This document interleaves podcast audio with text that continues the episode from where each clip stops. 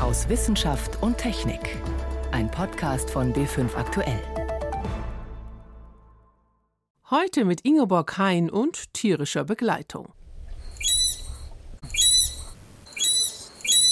Gar nicht so einfach zu erkennen. Das sind Seekühe und warum Forscher an diesen Lauten so interessiert sind, erfahren Sie gegen Ende der Sendung. Außerdem berichten wir, wie es möglich sein könnte, in 40 Minuten von München nach Hamburg zu kommen. Doch als erstes beschäftigt uns das Dauerthema Luftverschmutzung. Ich begrüße Sie zu unserem Wochenrückblick aus Wissenschaft und Technik. Die Zeit drängt, da sind sich Forscher einig, die Zeit, um endlich Maßnahmen zu ergreifen, die die Luftqualität verbessern. Ein eindringlicher Appell kommt ganz aktuell von der Deutschen Nationalen Wissenschaftsakademie Leopoldina und vier anderen Nationalakademien.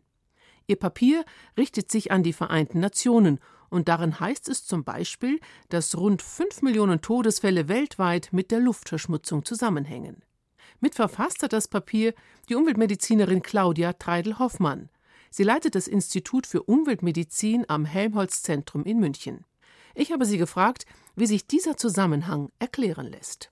Auf diese Zahl 5 Millionen kommen wir durch bevölkerungsbezogene Studien, wo in sehr komplexen Rechenmodellen erarbeitet wird, wie Todesfälle und Umweltverschmutzung zusammenhängen. Und das sind nicht einfache Korrelationen, sondern das ist wirklich komplexe mathematische Modelle, wo man auch wirklich in Richtung Kausalität kommen kann.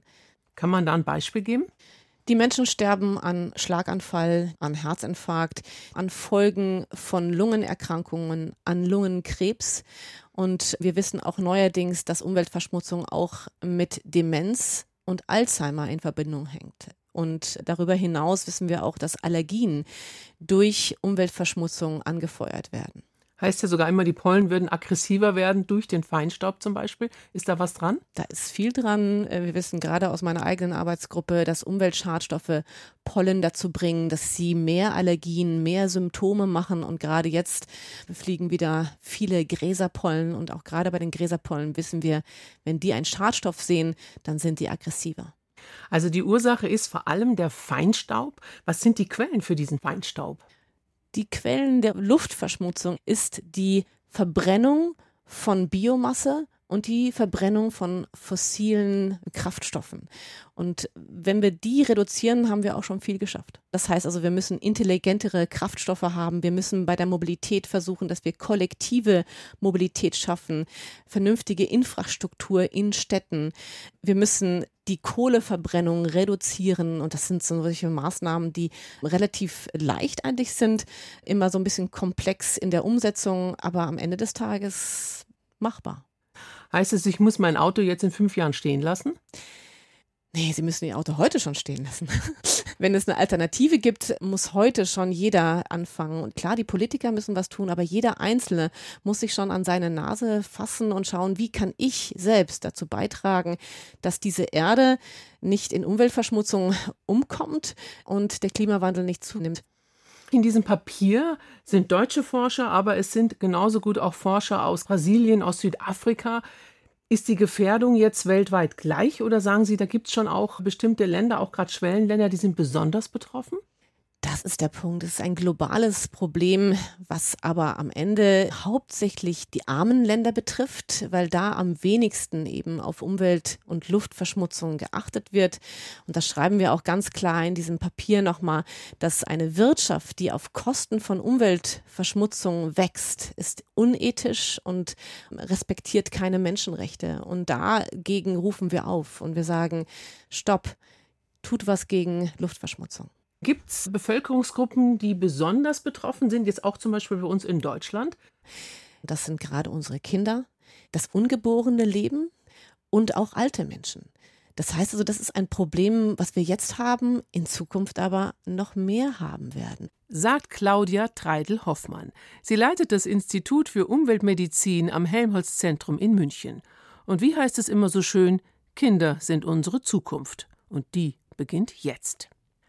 Die Sonne ist unser wichtigster Stern in der Milchstraße und knappe 150 Millionen Kilometer von der Erde entfernt. Und damit nah genug, um eine wichtige Energiequelle zu sein. Das Problem ist allerdings, Sonnenenergie zu speichern. Forscher beschäftigen sich deshalb seit Jahren mit einer Alternative und behelfen sich eines Tricks. Sie versuchen nachzuahmen, was jede Pflanze tagtäglich macht, eine Photosynthese. Bei der künstlichen Photosynthese wird Licht direkt in Brennstoff umgewandelt. Ein bayerischer Forscherverbund nutzt dabei Nanomaterialien. Jeanne Rubner. Wenn Nanoforscher Jochen Feldmann aus seinem neuen Büro schaut, dann sieht er viel Grün. Die Blätter sind für ihn Inspiration, denn er will die Photosynthese kopieren, also den Vorgang, bei dem Pflanzen mit Hilfe von Sonnenlicht chemische Energie erzeugen. Eine Möglichkeit, das nachzuahmen, besteht darin, mit Hilfe von Licht Wasser in Wasserstoff und Sauerstoff zu spalten. Dazu braucht man natürlich Materialien, die dann diese Umwandlung erlauben. Und das sind in diesem Fall bei uns sogenannte Nanostäbchen. Denn diese Materialien müssen letztendlich eine riesige Oberfläche bieten, damit an diesen Oberflächen genügend Wasserstoff entsteht. Und gerade Nanomaterialien oder nanoporöse Materialien bieten genau diesen Vorteil, dass man intern quasi Riesenoberflächen zur Verfügung hat. Feldmann und sein Team haben bereits Materialien erzeugt, die sehr effizient aus Wasser Wasserstoffgas erzeugen. An den Nanostäbchen hängen nämlich Platinmoleküle, die als Katalysatoren für den Wasserstoff wirken. Aber es gibt ein kleines Problem. Man muss auch den Sauerstoff erzeugen. Sonst kommt der ganze Prozess zum Erliegen. Eine Möglichkeit besteht darin, dass an die Nanostäbchen noch Rutheniummoleküle gehängt werden die dafür sorgen, dass der Sauerstoff auch erzeugt wird. Also das ist quasi eine Nanokonstruktion, die über das Platin Wasserstoff macht, über das Ruthenium Sauerstoff. Diese Nanokonstruktion ist den Münchner Forschern zusammen mit ihrem Kollegen Frank Würtner von der Universität Würzburg vor kurzem gelungen. Das ist ein Durchbruch, sagt Würtner, denn damit hat man das erste Mal ein System, was wirklich in einem System die komplette Reaktion, die Spaltung von Wasser in seine Komponenten machen kann. Noch funktioniert die Umwandlung von Licht in chemische Energie nicht sehr effizient. Um als Energiequelle zu funktionieren, sollte die künstliche Photosynthese mindestens so ergiebig sein wie eine Solarzelle, mit deren Strom man das Wasser spaltet. Sonst lohnt sich der Aufwand nicht, sagt Jochen Feldmann. Da kommt man zurzeit ungefähr auf 9 Prozent. Solange man da drunter bleibt, ist diese direkte Umwandlung von optischer in chemische Energie nicht sinnvoll. Und wir sind jetzt hier bei diesem System ungefähr bei 3 Prozent. Also müssen die Experten noch weiter forschen. Aber Wasserstoff ist auf jeden Fall ein begehrter Energieträger, denn das Gas kann man leicht transportieren und es deswegen dort produzieren, wo die Sonne besonders häufig scheint. Außerdem sind Brennstoffzellen, die mit Wasserstoff betrieben werden, gerade für schwere Fahrzeuge und für lange Strecken sehr viel effizienter und umweltfreundlicher als Elektromotoren. Feldmann ist überzeugt, dass in den Nanomaterialien ein großes Potenzial steckt. Nicht alles wird funktionieren, aber vielleicht auch andere Dinge, als man eigentlich am Anfang glaubt. Aber das Potenzial dieser Materialien ist eigentlich immens. Also wenn es eine Firma geben würde, wo ich Aktien kaufen könnte, würde ich die kaufen. Der Würzburger Nanophysiker Frank Würtner sieht die Natur auch prinzipiell als Vorbild. Also die Natur hat halt eben einen wunderschönen Kreislauf. Wasserstoff wird erzeugt aus Wasser und dieser Wasserstoff wird gebunden über CO2 in Kohlenhydraten und dann die Menschen verbraten wieder diese Kohlenhydrate zu unserem Leben und stoßen es wieder als CO2 aus und als Wasser. So gesehen ergibt sich ein Kreislauf, der die Elemente Wasser, Kohlenstoff und Sauerstoff beinhaltet. Und alles, wenn das in der richtigen Menge zueinander steht, was die Pflanzen tun und was die Menschen tun, dann ist die Welt im Gleichgewicht. Auch das ein Grund also, die Natur zu imitieren. Jeanne Rubner über die Chancen einer künstlichen Photosynthese. Sie hören B5 am Sonntag aus Wissenschaft und Technik im Studio Ingeborg Hein. Hyperloop, ist das das Zauberwort für die Transportbranche der Zukunft? Gemeint ist damit ein Hochgeschwindigkeitskonzept, um Menschen und auch Waren so schnell wie möglich zu befördern. Möglich machen soll das eine Art Schnellzugkapsel, die in einer Vakuumröhre von A nach B schießt und dabei 1200 Kilometer in der Stunde zurücklegt. Die Idee stammt von Tesla-Gründer Elon Musk. Seit Jahren veranstaltet er weltweite Wettbewerbe, damit aus dieser Vision Wirklichkeit wird. Schon dreimal hintereinander hat ein Studententeam der TU München mit ihrem Miniaturmodell jeweils einen Geschwindigkeitsrekord aufgestellt. In dieser Woche haben die Studenten ihre aktuelle Kapsel präsentiert. Moritz Pompel berichtet. Der Erfolgsdruck auf das Team der TU München ist groß. Eigentlich war die letzte Kapsel schon nahezu perfekt. Vor einem Jahr hatte sie in der 1,6 Kilometer langen Teströhre von Elon Musk in Los Angeles einen neuen Geschwindigkeitsrekord aufgestellt. 467 km/h. Und jetzt? Ziel ganz klar ist jetzt halbe Schallgeschwindigkeit, also über 600 km/h. Sagt Forschungsleiter Dominik Radek. Deshalb steht die alte Kapsel, die schnittig aussieht wie eine Skibox fürs Autodach und genauso groß ist, fast unbeachtet zwischen Werkstatttischen, 3D-Druckern und Versuchsanlagen. Stattdessen schrauben Studenten aus 22 verschiedenen Nationen an einem neuen Prototypen, mit dem sie am 21. Juli beim nächsten Rennen gewinnen wollen. Es ist auf eine Meile mit Abbremsen. Das heißt, man hat ungefähr so acht Sekunden Beschleunigung und dann zwei Sekunden Abbremszeit. Dann ist es vorbei. Dafür wird ein Jahr Tag und Nacht gearbeitet. Musks Idee ist, dass schon bald kurze Züge mit 20 bis 30 Passagieren beschleunigen und dann ohne zusätzliche Energie durch Röhren schießen sollen. Damit das gelingen kann, soll darin ein vollständiges Vakuum herrschen, ohne Luftwiderstand.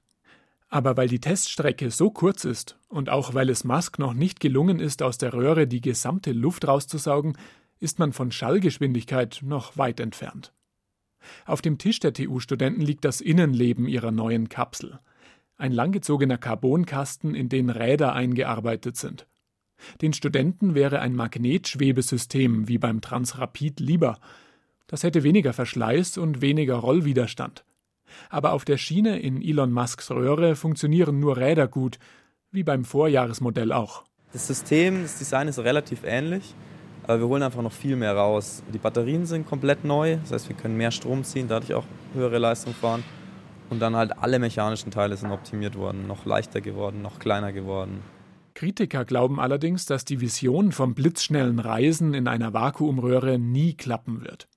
Auch wenn Musk wie bei vielen seiner Ideen so klingt, als wäre es schon morgen soweit. Aber in einer zum Beispiel 800 Kilometer langen Röhre zwischen München und Hamburg wäre es nahezu unmöglich, ein vollständiges Vakuum zu schaffen.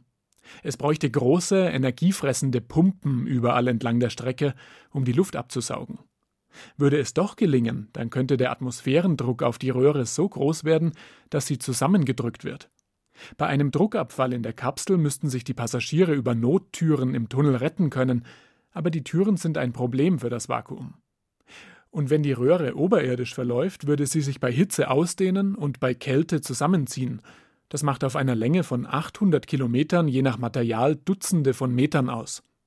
Deshalb hatte Elon Musk eigentlich auch versprochen, für dieses Jahr zumindest eine unterirdische Röhre zu bauen, sagt Dominik Radek. Das wäre schön gewesen, ja. Hat uns Musk letztes, hat er mir persönlich versprochen. Aber nee, also es ist wieder in derselben Röhre überirdisch. Die steht auf der Straße einfach. Fast beschleicht einen das Gefühl, dass der Zauber von Elon Musk für die Studenten ein wenig verflogen ist. Trotzdem glauben sie an seine Hyperloop-Idee und es stört sie nicht, dass Musk ihre Konzepte einfach weiterverwenden darf. Im Geheimen arbeiten die Studenten parallel zum Prototypen auf Rädern an einer ganz ähnlichen alternativen Hyperloop-Kapsel. Sie soll sich magnetisch fortbewegen. Wir wollen mit Magneten arbeiten, die die Kapsel uh, passiv anheben, ohne Strom. Man braucht also nur am Anfang Energie, um die Kapsel zu beschleunigen sagt der indische Student Kiran Singarum Krishnan.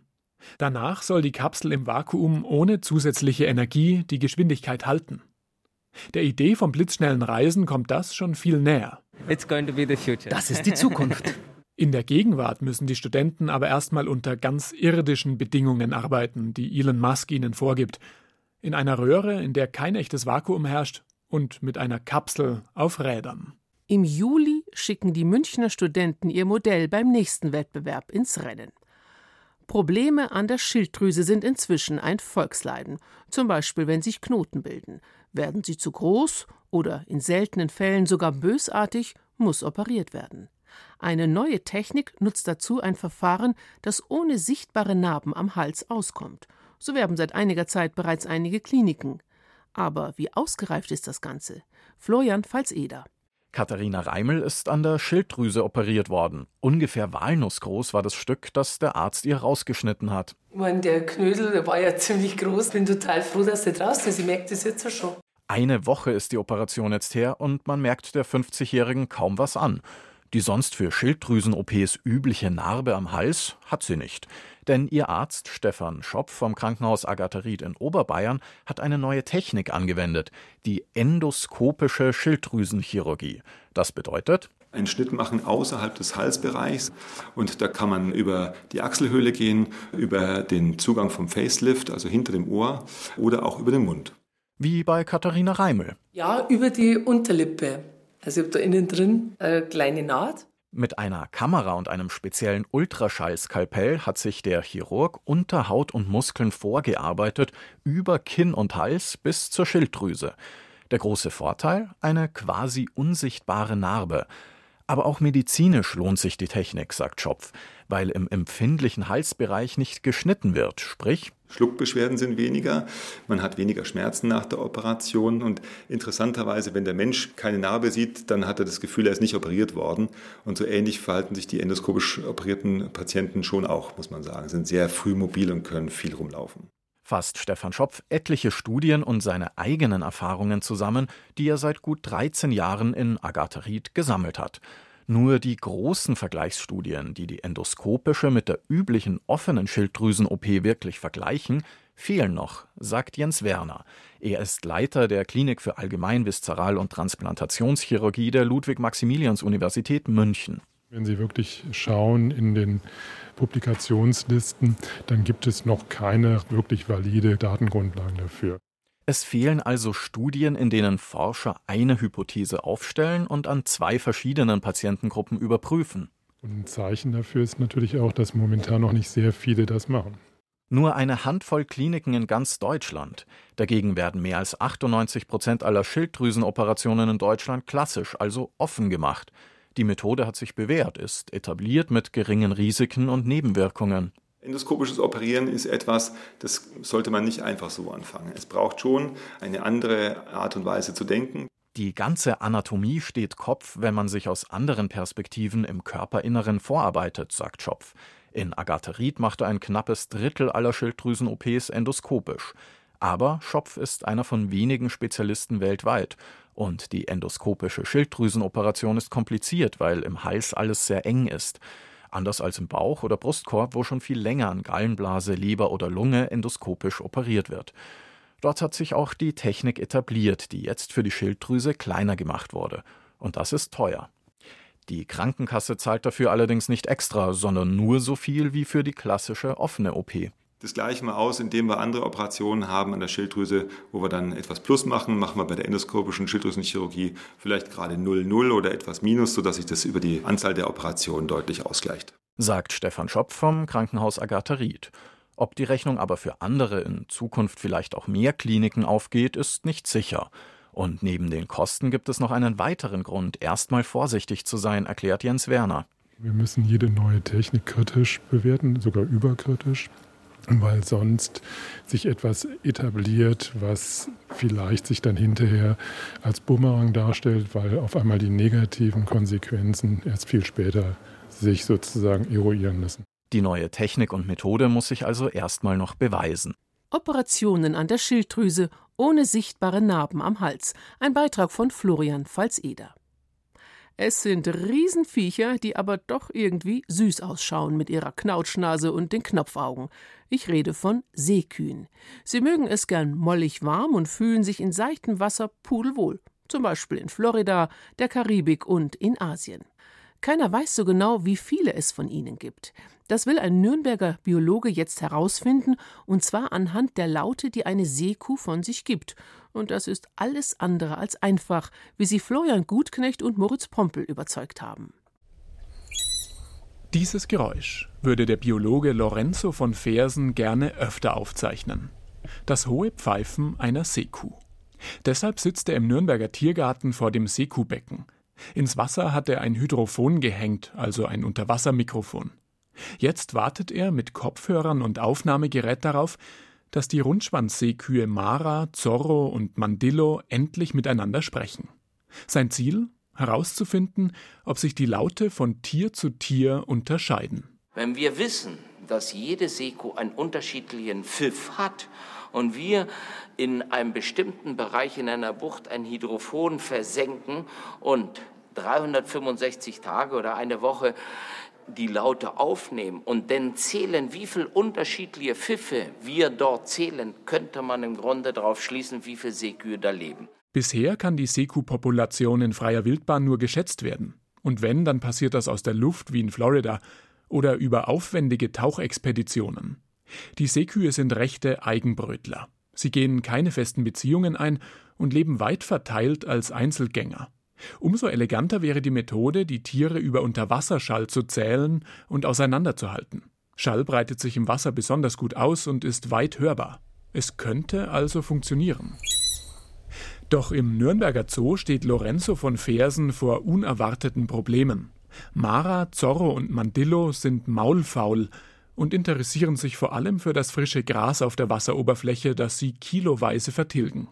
Hier im Zoo bis zu sechs Monate ohne Nahrung auszukommen, wie sie das in freier Wildbahn schaffen, wäre ja auch Quatsch. Besonders ältere Tiere scheint zu haben, die sich nicht mehr viel zu sagen, sind auch nicht gerade sehr lautfreudig. Wann und warum die Seekühe pfeifen, weiß der Biologe nicht. Oft tun sie es nur einmal am Tag, wenn überhaupt. Vielleicht auch, weil sie im Zoo keine Informationen austauschen müssen, weil Futter da ist und keine Gefahr droht? Der Pfiff ist für das menschliche Ohr zu hoch und Lorenzo von Fersen müsste ihn erst am Computer umwandeln. Damit aber überhaupt ein Pfiff reinkommt, wollen er und Tierpfleger Martin Zieger jetzt auf einen Trick zurückgreifen. Handgeformte Knödel aus Paprika und Haferflocken. Martin Zieger steht bis zur Hüfte im Wasser und versucht, die Knödel an die Seekuh zu bringen und sie so zum Pfeifen zu animieren. Die Seekuh kommt, frisst den Knödel und schwimmt wieder davon, ohne dass Lorenzo von Fersen einen Laut feststellen kann. Jetzt will er Trick Nummer zwei probieren: Tierlaute vorspielen. Das hat schon einmal funktioniert bei einer Seekuh, die inzwischen in einem anderen Zoo untergebracht ist. Wir haben schon unterschiedliche Tierstimmen abgespielt, manchmal äh, Delfine, manchmal andere Seekühe von anderen Zoos. Oder wir haben schon mal Schwertwahlgeräusche, das hat besonders, also kann sein, war es auch Zufall, aber das hat irgendwie die besonders animiert, was zu sagen. Und tatsächlich, auch diesmal klappt es. Drei Seekuhpfiffe. Ob es an der möglichen Gefahr durch den vermeintlichen Schwertwal liegt? Noch ist völlig unklar, ob Seekühe unterschiedliche Geräusche von sich geben oder nur einen typischen. Wir haben ein paar Laute mehr. Wir haben also weitere Bausteine von diesem Gesamtpuzzle. Und jetzt muss man ins Labor gehen. Man muss die Laute analysieren. Erst mit einer Art Lexikon der Seekuhlaute könnte die Forschung in der freien Wildbahn beginnen. Die Seekühe werden sich wohl noch viel Zeit lassen, sie zu ermöglichen. Mit den Eigenheiten von Seekühen endet für heute unsere Sendung aus Wissenschaft und Technik. Am Mikrofon Ingeborg Hein.